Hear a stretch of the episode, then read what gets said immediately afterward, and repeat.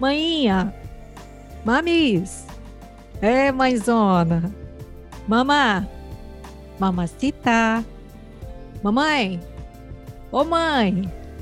Olha, não importa como você chama, mas você sempre chama, não é mesmo?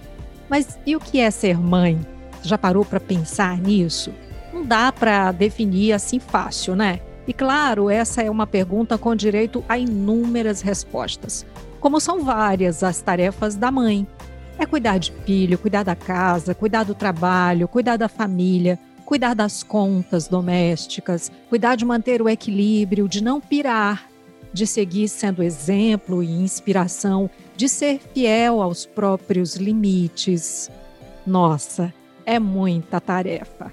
É uma entrega diária, intensa, um trabalho não remunerado, sem direito a férias, sem direito a bonificações. E no meio de uma pandemia, a sobrecarga e exaustão ficam ainda mais latentes.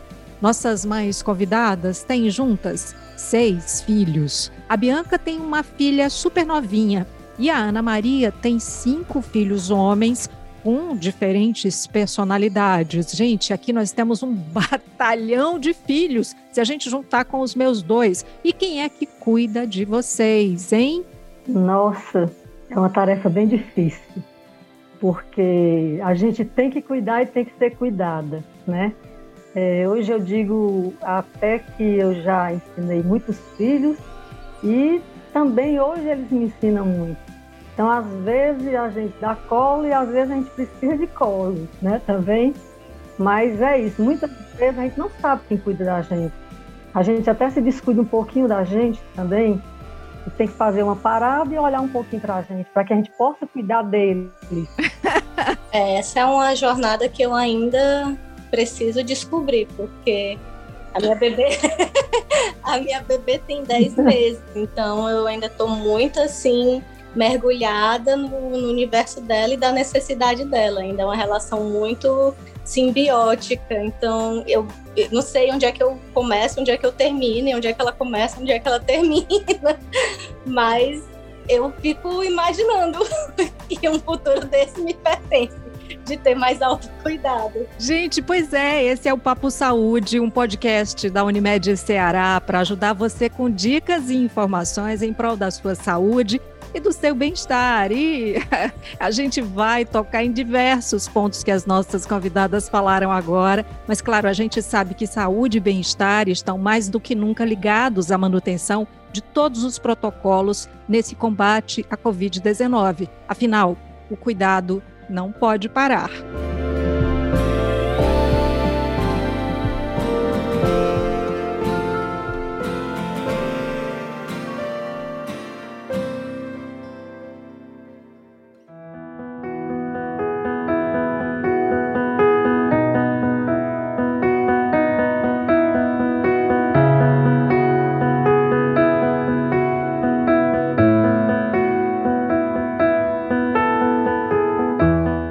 Bom, mas agora deixa eu apresentar direitinho essas mulheres mães incríveis que estão aqui com a gente.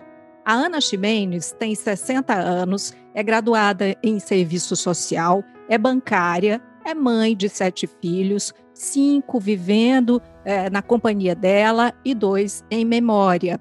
A Ana, como já disse ali antes, acredita que tem muito a aprender hoje com os filhos. Antes ela ensinava muito, agora inverteu um pouco isso daí. E ela acredita mais que nós somos seres espirituais vivendo uma experiência humana. A Bianca Mizino tem 33 anos, é designer e artista visual. Ela atua no desenvolvimento de produtos para diversas marcas, mas sabe que a filhinha Malu é sua obra-prima. A Bianca acredita que a observação do mundo é a maior forma de arte e gosta de lançar o seu olhar sobre o humano em todas as suas manifestações sensíveis. Eu amei essa apresentação de vocês. Agora tem um lance que não nos difere, que é assim, sempre que a gente está num canto, que a gente vai chegar numa, num papo sobre mãe, a fulana tem X idade, faz não sei o que, é mãe parece que esse ser mãe está colado na nossa biografia, né? Verdade. Uhum, é, é verdade. Estava até comentando, né, comentei até com os meninos também, quando eu fui fazer a biografia, a minha biografia, é, sempre nós mães somos a mãe de algum filho. É como se a gente não tivesse a própria personalidade, né?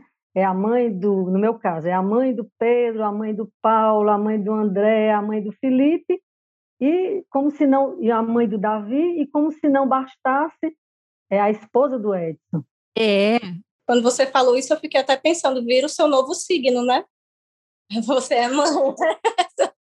É, é, é uma marca, né? É. é uma marca. Eu, eu, sempre achei que mãe é como uma tatuagem, gente.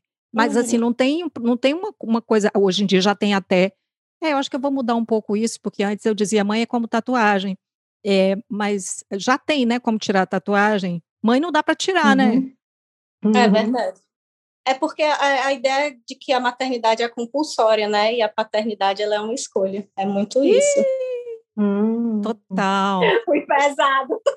Foi pesado. Pegou pesado, mas pera, que a gente vai entrar nessa. Eu queria saber como é que vocês estão se sentindo mães nesse processo, nesse período maluco que é, é, é de viver no, um, no meio de uma pandemia, equilibrar todos os pratos ali. Qual é o grau de crédito que vocês dão ao, ao nível né, de estresse, cansaço, enfim, que vocês dão à pandemia? Numa escala de ser na pandemia, vocês estão como hoje? Exausto. Para mim foi muito difícil, né? Porque eu peguei o final da minha gravidez no início da pandemia do ano passado, na primeira onda, bem no pico. Eu tive o meu parto. Você teve muito medo? Você teve muito medo, Bianca? Muito, muito medo. O meu parto foi completamente diferente do que eu imaginei. Eu tive que ter minha neném sozinha, né? Então, assim, eu não tive aquela experiência de parto que eu idealizei e o puerpério também, né? Então, assim, foi muito solitário. O puerpério já é um momento solitário para uma mãe, né? Numa pandemia, você fica completamente isolado. Então, assim, é um mergulho muito profundo, assim, em águas muito escuras. Mas é isso. A minha neném já vai fazer um ano também no auge, né? Que ela tem 10 meses, daqui a pouco ela faz um ano no auge da pandemia. Então, assim, é uma experiência de maternidade que só as mães da pandemia vão ter. Definitivamente. O, o Ana, a, a, Bianca falou aí uma frase que eu achei bem, bem maluca, que é um mergulho em águas escuras, né?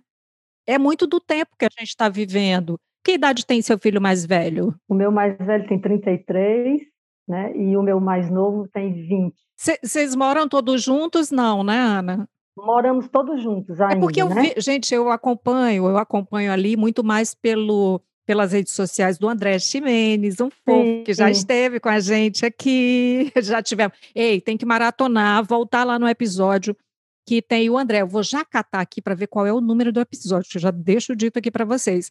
Mas aí vocês moram todos juntos, é uma comunidade, né, Ana? Todos juntos, é. Nós somos sete, né? Nós somos sete, final de semana ainda tem as namoradas que estão aqui em casa, né? E, e, hoje o Pedro casou em outubro do ano passado, também foi uma experiência nova para a gente, porque ele não desmarcou o casamento dele e deixou a gente bem à vontade, né, para ir para o casamento ou não. Mas como uma mãe e um pai não vão para um casamento, então o casamento dele teve um número restrito de pessoas, aqueles cuidados, mas ainda teve uma pequena confraternização, né? Então tudo isso a gente viveu em plena pandemia. E aqui em casa também era aquela história da máscara, tira a máscara, lava a máscara, onde bota a máscara. Né? Foi bem assim, é, bem é, essas águas profundas que a Bianca falou, realmente eu acho que todo mundo acho que viveu de uma forma diferente e está vivendo né, ainda, não passou ainda. É verdade. É, Bianca, tem a, a, coisa, você falou aí da, da solidão da, da mãe, né? Da mãe no puerpério. Mas é, acontece também que a gente sabe que tem o lance da, das pessoas que chegam, né? Algumas chegam mais atrapalhando do que ajudando, eu confesso. Mas como é que, como é uhum. é que você tem recebido essas é, ajudas, essa rede de apoio? A minha rede de apoio, devido ao momento que a gente vive, né, foi muito virtual. E eu tive, assim, o apoio dos grupos de mãe, né? Antes da pandemia, no início da minha gravidez, eu fazia parte de uma de um grupo de mulheres que tinha a mesma doula, né? Então a gente fazia encontros, conversava e tudo isso virou um grupo de WhatsApp, né? Dessas grávidas, porque a gente tinha mais ou menos a mesma, estava na mesma fase da gestação e todas tivemos assim nenéns mais ou menos na mesma época. Então a gente compartilha as nossas angústias, as, os nossos medos, os nossos, as nossas descobertas juntas. E acho que esse tem sido talvez o meu maior ponto assim de, uhum. de apoio, né, assim, de grupo de, de mães. E amigas também que já foram mães, a minha cunhada que também teve neném junto comigo, assim, essa experiência. Porque eu não pude ter, assim, minha mãe perto, né? Ela já, enfim, é grupo de risco. Então, assim, essa experiência, essa troca de experiência, esse olhar da mãe que faz muita falta na, no nosso primeiro filho, né? Na, no primeiro momento que a gente se descobre mãe, ficou um pouco assim, muito nebuloso. Ainda é, né? Porque eu ainda estou vivendo o primeiro ano da minha bebê, então tudo para mim é uma grande ansiedade, é uma grande felicidade, mas é uma grande ansiedade. Então é isso, é trocando com outras mães mesmo. Nesse ponto virtual, ele foi de extrema ajuda para a sanidade mesmo. Ô, Ana, você sabe que a minha mãe também teve sete filhos, né? Nós, nós somos sete. É, você, sempre quis, você queria ter, ter muitos filhos? E como é que foi ter, meu Deus, esse, esse monte é. de homens? Sabe porque eu, te, eu tenho uma prima que ela teve, acho que seis filhas, porque ela estava tentando para ver se tinha um filho. para misturar, ah. entendeu? Uhum. Não, na realidade, é, mas é, eu, quando eu era jovem, né, eu, inclusive, eu nem pensava muito nessa hipótese de casar e nem pensava também muito na hipótese de ser mãe logo, né? Sério? Eu gostava muito de me relacionar com as pessoas, gostava muito de conhecer pessoas, é tanto que eu fiz serviço social uhum. pensando uhum. nessa questão de um mundo melhor, mais justo, né? Até é, no meu pensamento, eu iria trabalhar com mulheres de campo, por exemplo, né? Uhum. Só que na época, na época da minha graduação, não tinham é, concursos para prefeitura, esse tipo de coisa, né? Você era apadrinhado. Eu não gosto muito dessa questão. E daí eu parti para ser bancária. Mas aí voltando à questão da mãe, por essa razão, eu, eu, eu, pensava muito assim, trabalhar fora, viajar, conhecer o mundo, né? E daí, de repente, eu já era uma... Menina, tô me reconhecendo muito nisso daí, hein? aí, pá, menino, engravidei. Não, aí, mas no meu caso, por exemplo, eu, eu já engravidei adulta, né? Assim, bem com, 20, com 25, 26 anos, né? Eu achava até que eu oh. nem podia engravidar, que eu tinha amenorreia. Então, eu achava que eu nem poderia engravidar. E nessa decisão de realmente é, ter essa experiência mais íntima, né, com o meu atual esposo, que ele era meu namorado, eu engravidei, né, da, da minha primeira filha, que foi a Mariana, né. Então uhum. eu jamais pensaria em não ter. E não fiquei feliz, né? Fiquei feliz também. Foi um momento muito bom, assim, foi uma experiência muito gostosa. Eu já era madura, né? E depois nós resolvemos assumir o matrimônio da gente, né?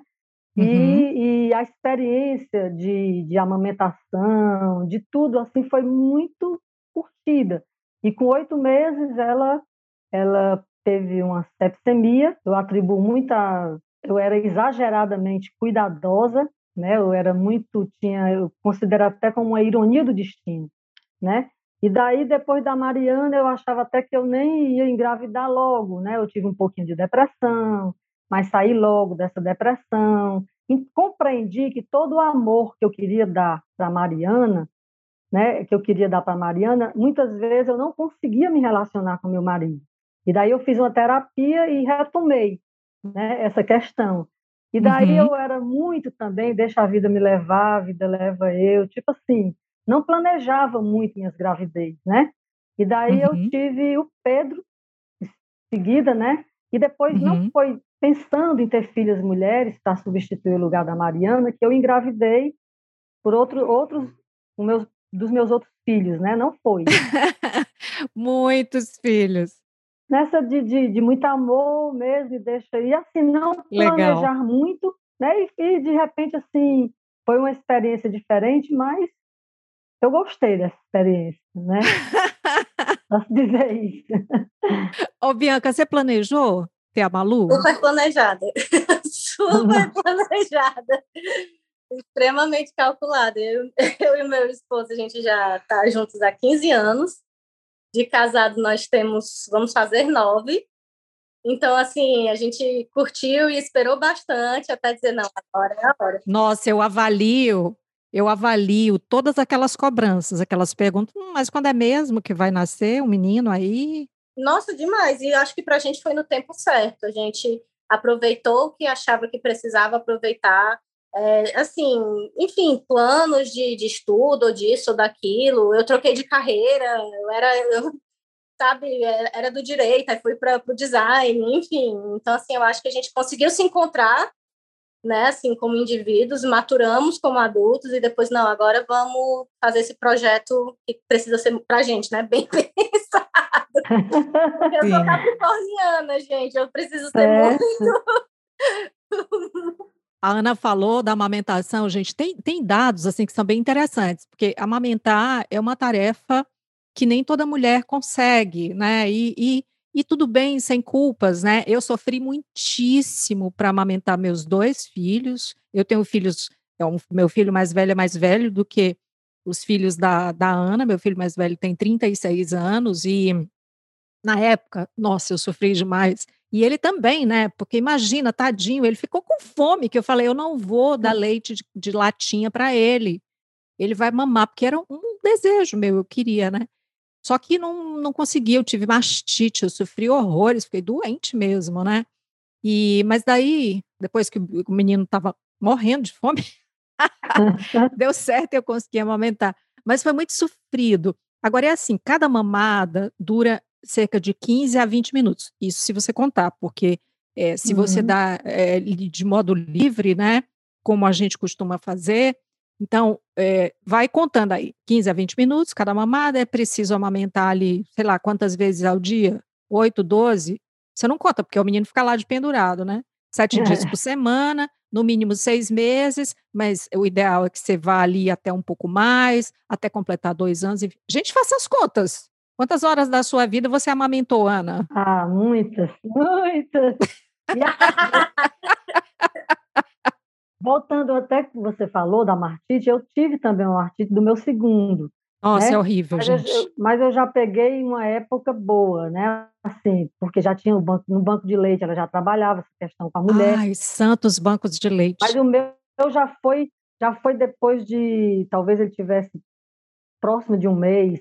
Não foi logo quando ele nasceu, né? Uhum. Mas assim, hoje, voltando um pouquinho aí o papo de saúde, né, que a gente está também levando em consideração, eu acho que hoje nós temos muitas ajudas e hoje as mulheres, eu acho que elas já passam por coisas menos sofridas por conta de muito preparo. Né? Na minha época, na minha primeira, eu tive um curso na Caixa, mas foi um curso bem superficial. E depois, nas minhas outras gravidezes, eu não tive a oportunidade, né?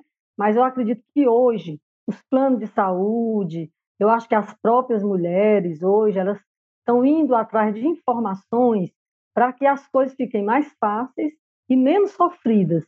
Né? Você uhum. hoje tem toda uma preparação para você amamentar, quando você tem um mamilo investido, né? Hoje, antigamente se usava a desmamadeira, né? A desmamadeira hoje não tem, hoje não há uma necessidade de uma desmamadeira. Uhum. Você tem técnicas que você mesmo é, administrando, você mesmo administrando o seu estresse, seu cansaço, todas essas questões que não é fácil, para nós mulheres.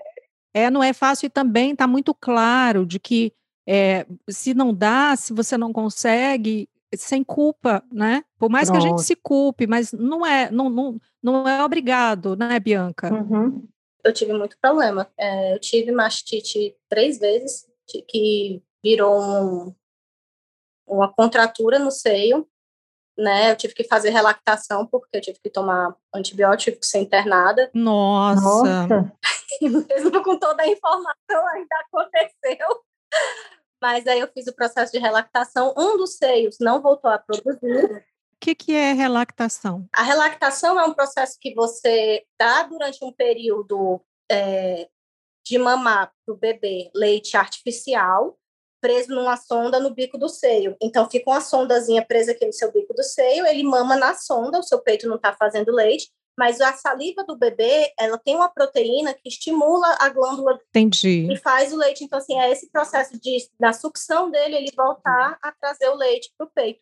Um dos meus seios voltou a produzir leite e o outro não. Então, assim, eu mantenho a amamentação da Malu hoje basicamente só com o peito, e é possível.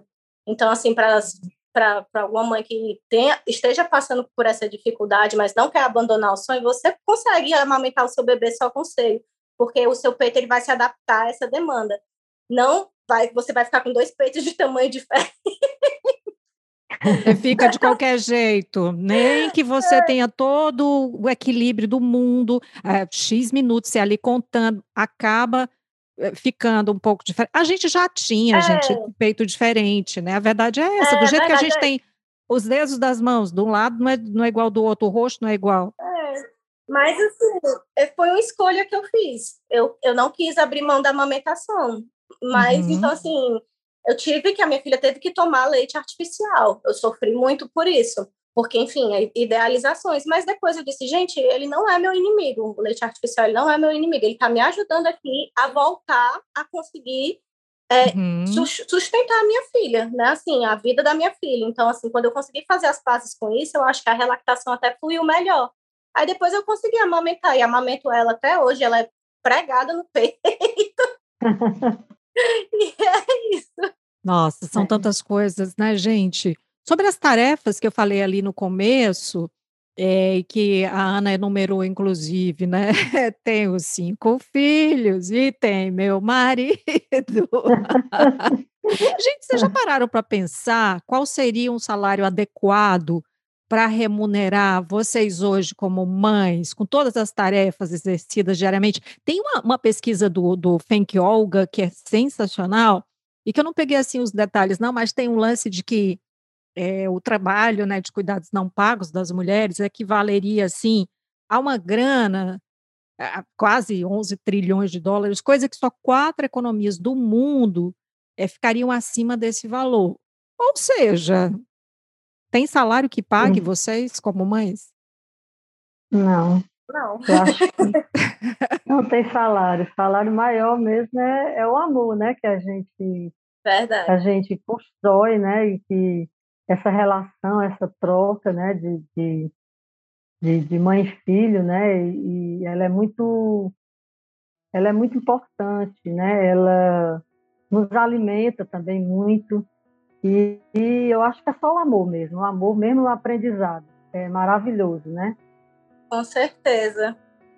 É a Malu que está chamando é. você, Bianca? É a Malu.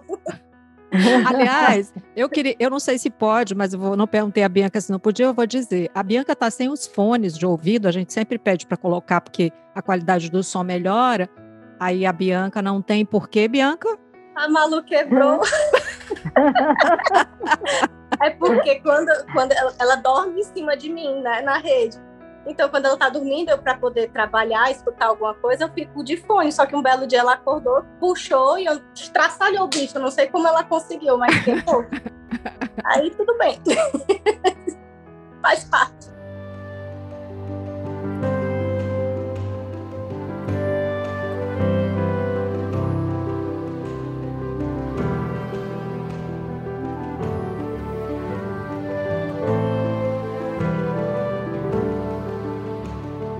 Gente, a, a Bianca está assim, começando, né, uma jornada que é para a vida toda, né? E a gente sabe, inclusive tem uma amiga que é muito brincalhona, a mãe dela tem mais de 90 anos, mas isso 20 anos atrás ela dizia: "Mãe é bom, mas dura muito". a vida toda. É, pra, é uma jornada para a vida inteira, né? Mas, gente, é uma jornada que às vezes também cansa né? Não é só, a gente não pode romantizar a mãe, né? Porque, por exemplo, eu tenho ouvido muito, a gente no episódio passado a gente falou de exaustão. E eu tenho visto muito minhas amigas mães é, muito exaustas, né?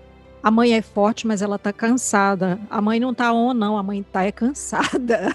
Uhum. É, assim, eu nesse momento posso dizer que a mãe tá off. a é, mãe, é verdade. É. Esse comecinho é, eu, eu acho assim, por exemplo, eu tô menos cansada hoje do que eu tava há seis meses atrás, assim, eu acho que então ela vai crescendo, vai ficando mais independente, a gente vai conseguindo respirar mais, porque o cansaço ele não é só físico, apesar de ser também, ele é muito mental mesmo, assim, de você não ter uma perspectiva, né, no nosso cenário de melhora, de você fica ansioso como é que vai ser o mundo para o seu bebê, e, e assim, os filhos eles podem ter 33 anos, mas eles vão ser sempre seus bebês, eu imagino. Então... Ah, não, não concordo, não. Eles não? deixam de ser bebês e é ótimo é, isso, ai, besta. Bom, precisava é. escutar isso. Eu acho maravilhoso. Aquela história de que filho você cria para o mundo, eu sou, acho, é acho que um dos Gente, grandes olha... exemplos disso. Meus filhos estão tudo no mundo, vivendo longe, em outras cidades, com as suas próprias vidas. Eu sinto uma falta desgraçada, queria eles morando comigo, mas é isso. Que bom que eles crescem. Mas é bom escutar isso também. É sabe? verdade. isso para uma, uma mãe de primeira viagem é bom de ouvir. é, mas é isso mesmo, é bem assim mesmo, né? O cansaço, quando é pequenininho, é mais aquele cansaço físico, né? De, de, de, você não ter hora mesmo, que tem que amamentar, tem que banhar. A mãe não dá tempo nem no banheiro, né? Quando você é, quando a criança é pequena, né? Não, mesmo. Mas aí depois vai mudando os trabalhos, vai mudando as preocupações, é. né? E na fase maior também nós temos as preocupações, mas eu também sou bem favorável, Maísa, a essa questão de criar os filhos para o mundo. Você não derreter uhum. ele para vocês. Os meus meninos ainda pequenininhos, eu só não deixava eles irem para algum final de semana em alguma casa, se eu não soubesse a responsabilidade que aquela casa tinha. Mas eu sempre é, ensinava né, a eles, dizia assim, ó, leva a mochila, leva aqui um saquinho para botar roupa molhada, roupa enxuta, né? Sempre conversava com eles isso. Sempre Eles aprenderam, Ana, porque tem uns que a gente ensina a vida toda, eles não aprendem, não. Não, aprenderam, aprenderam e, e, e, aprenderam, mas sempre tem aquela história da. A gente aqui em casa, a gente faz muito o debate da divisão de tarefas iguais, né? Legal. Porque eu sou a mulher da casa e por que que eu tenho que fazer mais coisas? Mas acaba que a gente ainda vive muito isso. Aqui em casa uhum. mesmo a gente vive muito isso. Eu digo, ó, não era mais para mim estar tá pedindo isso. Vocês todos já, já fazem esse debate fora. Né? E aqui também vocês não é contribuindo, vocês não estão me ajudando, vocês estão fazendo a obrigação de vocês. Eu gosto sempre de usar essa palavra, né? Sim, Exato. Mas é muito bom realmente a gente criar os filhos da gente para que eles possam ter a independência. Né? Eu acho que morar com a gente, realmente eu acho que a gente tem aquela saudade, talvez, daquela questão porque a gente amamentou, porque cuidou quando era pequeno, talvez fica esse reflexo para a gente querer os filhos sempre com a gente. Mas como você falou da exaustão, mas chega, realmente tem essa exaustão, tem o cansaço físico, né? Porque nós também precisamos do espaço para a gente. É verdade. não pode, não é isso?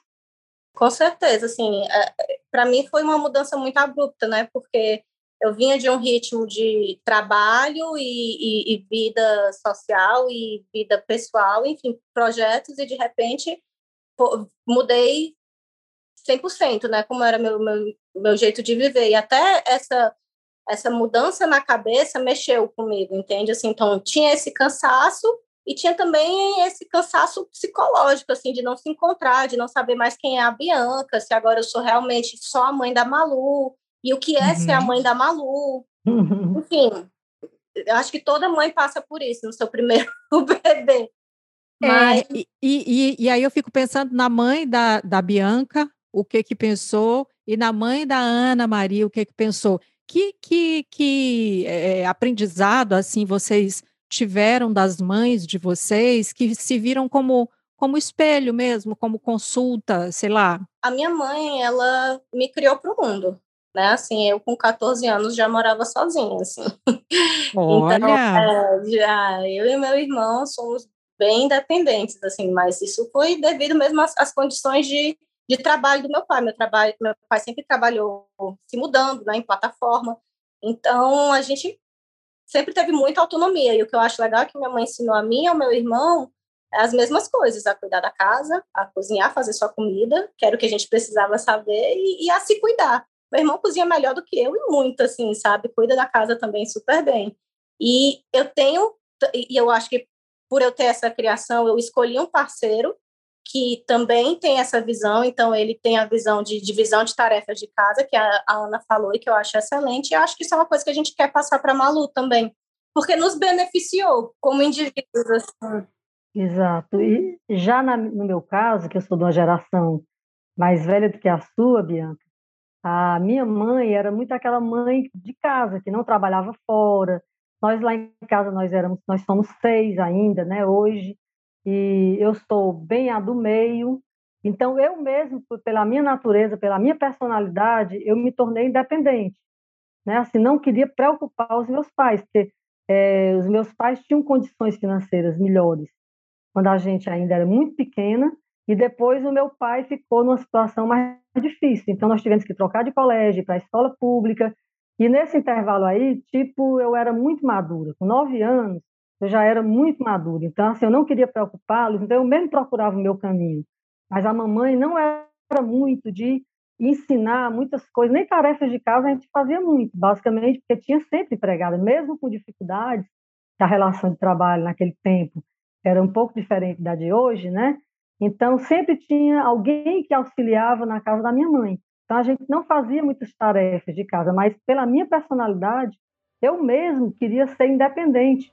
Eu mesmo não gostava daquele, daquela proteção muito grande, né? E nem queria preocupá-las. Por amor também, eu não queria preocupar minha mãe e já buscava é, meus próprios caminhos. A realidade, gente, é que não tem manual. Mãe não é tudo igual. Quem disser isso tá errado. Eu sinto uhum. muito. Bora rever esses conceitos aí. Mãe não é tudo igual, porque a gente não é tudo igual. Muito pelo contrário, a gente tem todas as nossas particularidades, as nossas diferenças, o nosso jeito de ser, de querer, nossos anseios. E é isso, né? E às vezes você tem um modelo, pode ser o modelo mais incrível do mundo, mas não necessariamente você vai seguir na mesma linha, né? Por quê? Porque gente é tudo diferente.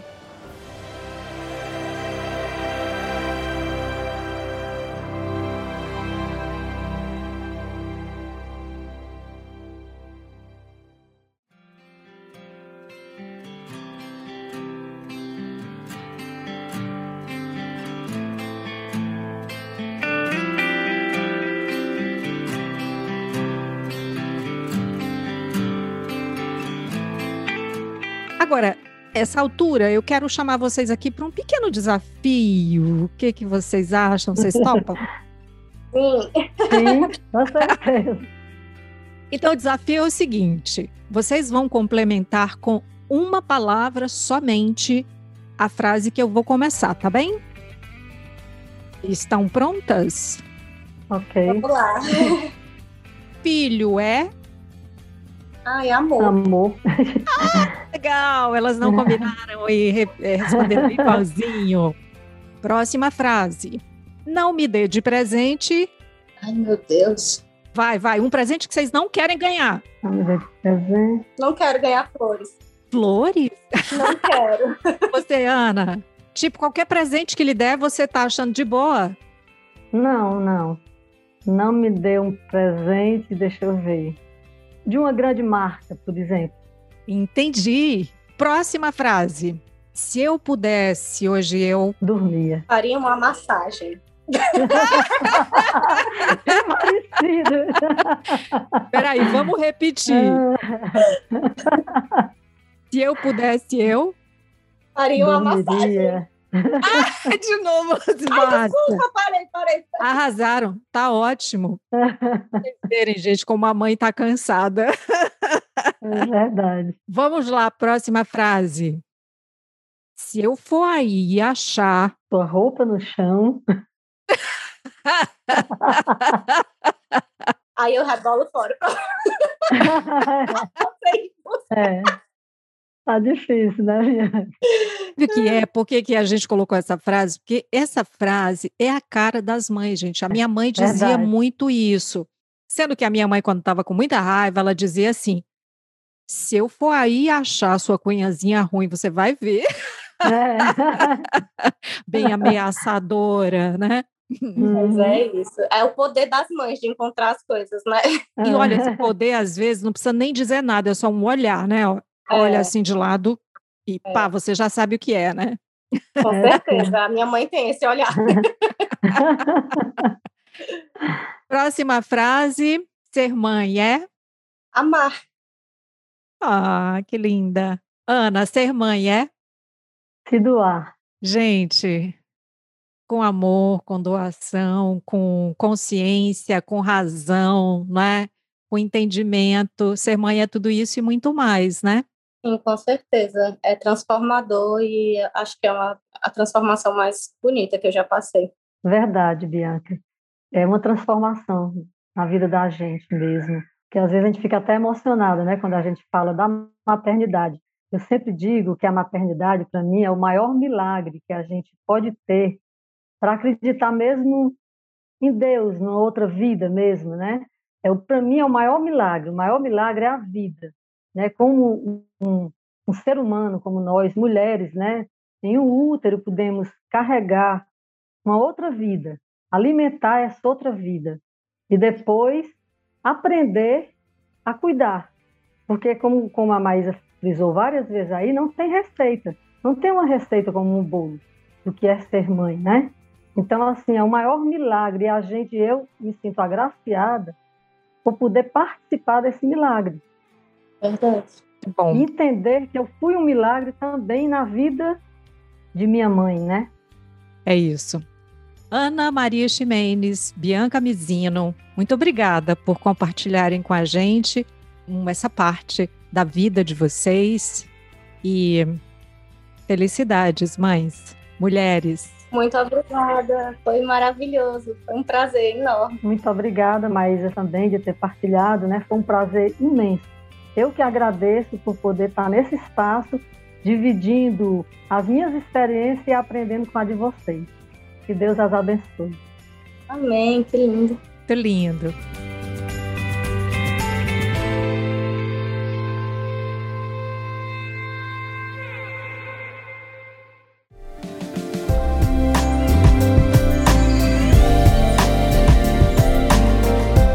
E assim nós chegamos ao final desse episódio de hoje do Papo Saúde. Antes que eu esqueça, o episódio no qual nós tivemos um encontro, um papo super legal com o André Ximenes, filho da Ana Maria, um dos filhos da Ana Maria, foi o episódio de número 12, em que nós falamos de alergias, vale maratonar.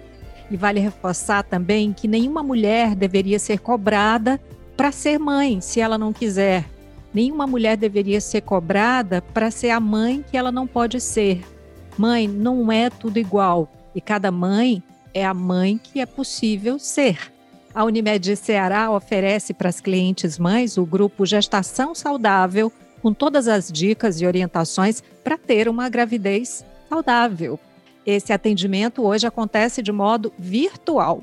E eu lembro também que esse episódio foi gravado de forma remota e que por isso a qualidade do som pode não ser a ideal e a que nós gostaríamos de entregar a você. Cuidar de você. Esse é o plano.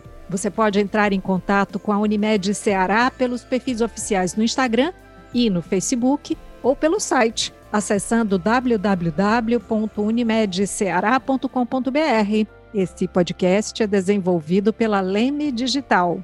Até a próxima. Saúde!